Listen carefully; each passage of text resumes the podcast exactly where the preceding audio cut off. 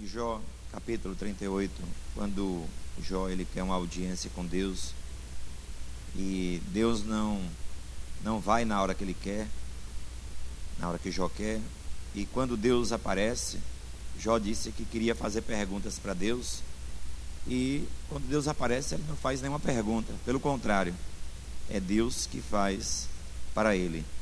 E algumas perguntas estão aí em Jó 38. Depois disse o Senhor, depois disso o Senhor respondeu a Jó em um redemoinho: Quem é este que obscurece o conselho com palavras sem conhecimento? Agora prepara-te como um homem, porque te perguntarei e tu me responderás. Onde estava tu quando eu lançava os fundamentos da terra? Conta-me, se tens entendimento. Quem lhe fixou as medidas, se é que o sabes? Quem mediu com cordel?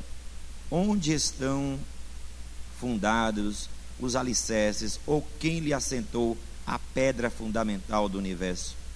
Quando as estrelas da manhã cantavam juntas e todos os filhos de Deus gritavam de júbilo, aonde era que você estava? Ou quem encerrou com portas o mar quando este rompeu e saiu do ventre, quando eu o vesti com nuvens e envolvi em escuridão, e lhe tracei limites, pondo-lhe portas e trancas, e lhe disse: Até aqui virás, mas não avançarás, e aqui se quebrará o orgulho das tuas ondas. Desde o início de tua existência, desde a ordem da ordem à madrugada, ou mostraste a aurora o seu lugar, para que agarrasse nas extremidades da terra e sacudisse dela os ímpios. A terra se transforma como barro sobre o selo, e todos os, todas as coisas se assinalam como as cores de uma roupa. A luz dos ímpios é retirada, e o braço altivo se quebrará. Versículo 20: Para que possas levá-las aos seus limites e para que conheças o caminho da sua casa. Por certo, tu o sabes, pois já eras nascido e os teus dias são numerosos. Por acaso entraste nos tesouros da neve e viste os tesouros do granizo? Que eu tenho reservado para o tempo da angústia e para o dia da batalha e da guerra? Onde está o caminho para o lugar em que a luz se divide e o vento oriental se espalha sobre a terra? Quem abriu canais para o aguaceiro e um caminho para o relâmpago do trovão? Para fazer a chuva cair sobre uma terra onde não há ninguém e sobre o deserto em que não há gente. Deus, ele continua aqui, ele faz 87 perguntas para Jó.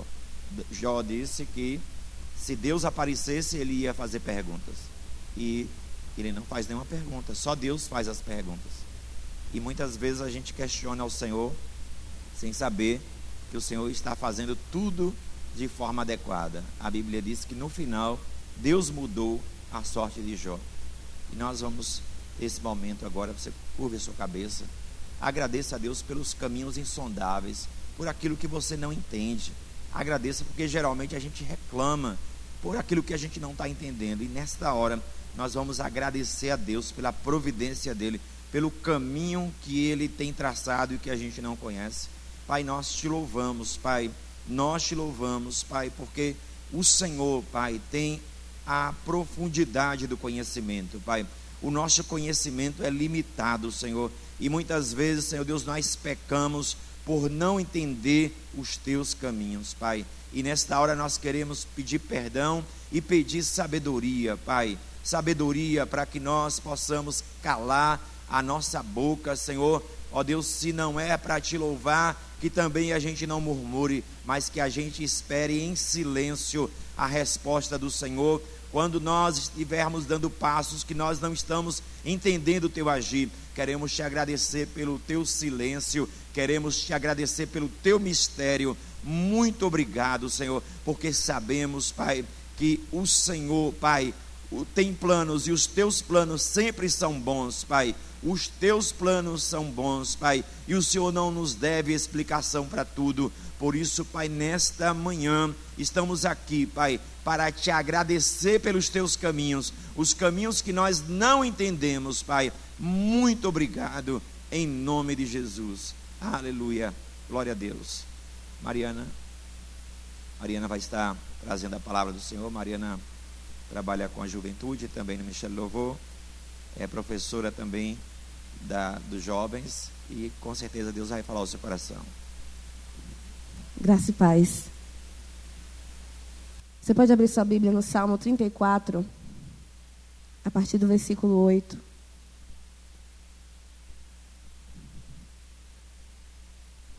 Essa introdução de peixe tem tudo a ver com o que a gente vai falar agora pela manhã. O Salmo 34 ele é um salmo de Davi e foi escrito por Davi quando ele fugiu de Abimeleque. Foi uma situação de muito desespero para Davi.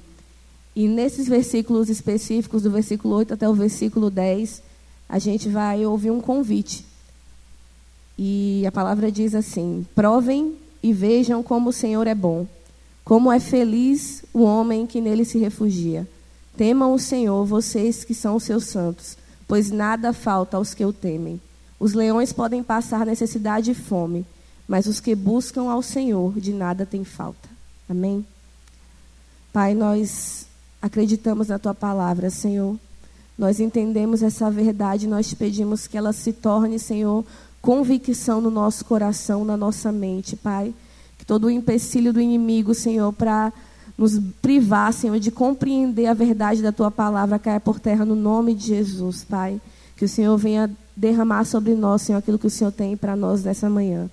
Em nome de Jesus. Então, o convite de Davi ele é muito claro. Ele começa esse versículo 8 falando: provem.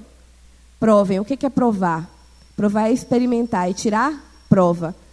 E quando a gente é criança e algum adulto chega diante da gente com um prato de comida que a gente desconhece e a gente fala: não, não quero, né? não quero aquela comida porque não sei se eu vou gostar. O adulto fala o quê? Experimenta. Né? Você tem que experimentar para saber se você vai gostar ou não. Mas a criança, ela gosta de jogar seguro. Ela gosta de ir naquilo que ela já sabe que ela né, tem sucesso, aquela comida que ela já sabe que é boa, que ela já experimentou. Experimentar coisas novas é arriscado. Mas Davi aqui ele não faz só um convite de provar. Ele fala: provem e vejam. É, provem, experimentem, tirem a prova que vocês precisam, mas constatem também, tenham a certeza: o Senhor é bom. Independente da prova que vocês tenham, independente da experiência que vocês tenham nessa prova, vocês vão poder ver, vocês vão poder testemunhar que o Senhor ele permanece sendo bom. Ele é bom e isso não muda. E no restante do versículo ele continua como é feliz o homem que nele se refugia. E aí você fala feliz? Como é que, como assim feliz? Né? Davi estava numa situação aqui de calamidade, estava precisando se passar por louco bater na porta das pessoas, né, acabar com todo o seu orgulho, com toda a sua pose. Davi era um ungido rei e precisou passar por uma situação daquela. E como assim é feliz o homem que se abriga no Senhor? No versículo 15, é, diz assim: Os olhos do Senhor voltam-se para os justos e os seus ouvidos estão atentos ao seu grito de socorro. Mas quem está feliz grita de socorro? Que felicidade é essa, né? É, versículo 17 fala: Os justos clamam ao Senhor e ele os ouve e os livra de todas as suas tribulações. Mas tribulações para um homem que é feliz? O versículo 18 também fala: o espírito abatido. No versículo 19, as muitas adversidades. Então, como é que um homem pode passar por tribulação? Como é que um homem pode estar com o espírito abatido? Como é que um homem pode estar diante de muitas adversidades, como aqui fala, como Davi está citando, e ainda assim ele ser muito feliz? porque ele sabe exatamente em quem ele se refugia. A bondade do Senhor, a felicidade que o Senhor concede ao nosso coração, não é uma felicidade emocional, não é a felicidade que as coisas desse mundo proporcionam para nós, mas é uma felicidade genuína em saber em quem nós estamos escondidos. Independente daquilo que nós passamos, nós entendemos que temos um Deus que nos protege, que nos guarda, que nos unge e que nos separa debaixo das asas dele. É essa felicidade que Davi está falando. É a felicidade que ele tinha, a convicção que ele tinha, que mesmo naquela situação, mesmo passando necessidade, mesmo passando privação, mesmo perdendo toda a credibilidade que ele tinha ali perante o povo, ele era feliz porque ele se refugiava no Senhor. E quando a gente começa um novo ano, é muito difícil, às vezes, a gente estabelecer e conseguir enxergar aquilo que o Senhor quer que nós façamos, ou aquilo que a gente acha que vai acontecer. E muitos de nós começam a entrar na ansiedade: meu Deus, o que é que eu espero desse ano? O que é que vai acontecer em 2020? Será que é o ano que vai vir aquilo que eu estou esperando? Será que é aquela coisa que eu estou aguardando tanto, por tanto tempo, né, o Senhor vai conceder ou não? E a gente começa a se perder nesses sonhos, mas a palavra é muito clara. Não é feliz aquele que é bem-sucedido, não é feliz aquele que consegue aquilo que quer, não é feliz aquele que sonha e tem seus sonhos realizados, é feliz aquele que se refugia no Senhor. Então, se nós estamos refugiados nele, nós vamos receber essa felicidade no nosso coração. E ele continua convidando ainda mais. Ele fala: provem e vejam. Ele diz sobre a felicidade do Senhor e ele fala: temam ao Senhor, vocês que são os seus santos. E o temor do Senhor é o princípio da sabedoria. Temer ao Senhor é estar de acordo com a sua vontade, é se voltar para a obediência, é amar o Senhor de todo o nosso coração e reverenciar o santo nome dele. Então ele fala que só os santos podem fazer isso, porque só os santos conseguem temer ao Senhor. E nada falta àqueles que o temem. A gente costuma repetir muito isso, né? O Senhor é meu pastor e nada me faltará. Ah, não, nada vai me faltar, nada vai me faltar. Mas falta alguma coisa para você? O que é que tem faltado para você? Para mim faltam algumas coisas ainda. E se falta algo, significa o quê? Significa que nós ainda não estamos temendo ao Senhor como nós devemos. Significa que nós ainda não estamos nos refugiando no Senhor como nós deveríamos. Porque para aqueles que temem, para aqueles que se refugiam nele, nada falta. E se a palavra diz isso, essa é uma verdade. E se existem coisas que ainda faltam, nós precisamos buscar mais. E aí ele continua dizendo: os leões podem passar necessidade e fome. Os leões, algumas ações têm os ricos também, mas no final das contas dá no mesmo, na mesma história. O que é, que é o leão? O leão é o rei da selva, né? É o que caça, é o que é, é temido por todos os animais e ele consegue a sua caça sem trabalho. E muitos de nós, às vezes, nos consideramos esses leões. Achamos que a nossa luta, o nosso esforço, aquilo que nós colocamos é, como objetivo, como meta, vai ser alcançado pela força do nosso braço e que está tudo bem, que a gente não precisa, que a gente não depende de mais ninguém. Mas nós temos um leão que luta por nós. Nós não precisamos ser esse leão. Nós não precisamos lutar com a força do nosso próprio braço, porque nós estamos escondidos no Senhor, porque nós nos refugiamos nele. Então é isso que ele fala que os leões, esses reis, né, tão poderosos, tão fortes, tão destemidos, eles vão passar necessidade. Eles vão ter fome. Mas aqueles que buscam ao Senhor, de nada tem falta. Aqueles que buscam ao Senhor e colocam o Senhor como seu provedor, como aquele de quem tudo depende, não tem falta de nada. Eu não sei pelo que você está passando, eu não sei o que você tem esperado desse ano, eu não sei o que você almeja para 2020, mas eu sei o que o Senhor almeja de nós, eu sei o que o Senhor espera de nós, e Ele espera por mais entrega, Ele espera por mais gratidão. E o culto de gratidão é um culto propício para a gente falar sobre isso. É um culto onde realmente a gente deve derramar o nosso coração ao Senhor. Mas antes disso, a nossa vida tem que ser esse culto. Nós temos que prestar esse culto de gratidão ao Senhor todos os dias. Então, o que, que você tem feito com o seu tempo? O que é que você tem feito com aquilo que o Senhor já tem te dado? Às vezes nós damos conta da falta, mas não damos conta daquilo que nós já temos em Deus, daquilo que Ele já derramou sobre nós, daquilo que Ele já ofereceu para nós. Então, o meu convite nessa manhã é que você, assim como Davi, diante dessa situação de calamidade, diante dessa situação de total desespero, consiga parar e entender que o Senhor é aquele que provê todas as coisas. O Senhor é aquele que estende a mão em tempos de necessidade. O fato de nós estarmos passando por aflição não significa que nós somos desamparados, porque a palavra diz que Ele é aquele que não nos deixa órfãos. Ele é aquele que nos resgata, Ele é aquele que estende a sua misericórdia, a sua graça até mil gerações. E nós somos muito falhos em lembrar da grandeza, da majestade, da bondade do Senhor. E bondade é bondade, Ele é todo bom. Não existe nele sombra de variação, não existe nele maldade alguma, ele é perfeitamente bom. Nós não conhecemos essa bondade, porque nós não somos totalmente bons. Nós não temos dimensão da bondade do Senhor, porque nós não compreendemos essa bondade, porque o nosso coração é corrompido. Mas se a palavra diz que ele é bom, ele é bom. E nós temos que lembrar isso para nossa mente todos os dias. Nós temos que nos colocar diante dele e lembrar da grandeza da bondade do Senhor. Lá no Salmos 31, versículo 19, Davi também diz: Como é grande a tua bondade, que reservaste para, aquele, para aqueles que o temem, e que à vista dos homens concedes àqueles que se refugiam em ti. Então, ele mais uma vez conta, confirma né, que o Senhor é bom, que a sua bondade não tem fim, que essa bondade é real, mas essa bondade não é para qualquer pessoa. Essa bondade não é para qualquer um que pensa de qualquer jeito e leva a sua vida de qualquer forma. Essa bondade, ela é reservada para aqueles que temem ao Senhor. Ela é guardada no coração de Deus para aqueles que se refugiam nele. Então, se você não tem experimentado essa bondade ainda na sua plenitude, eu convido você a nessa hora se colocar de joelhos. E nós vamos iniciar esse, esse culto de de gratidão, esse primeiro culto de gratidão do ano, agradecendo ao Senhor por essa bondade.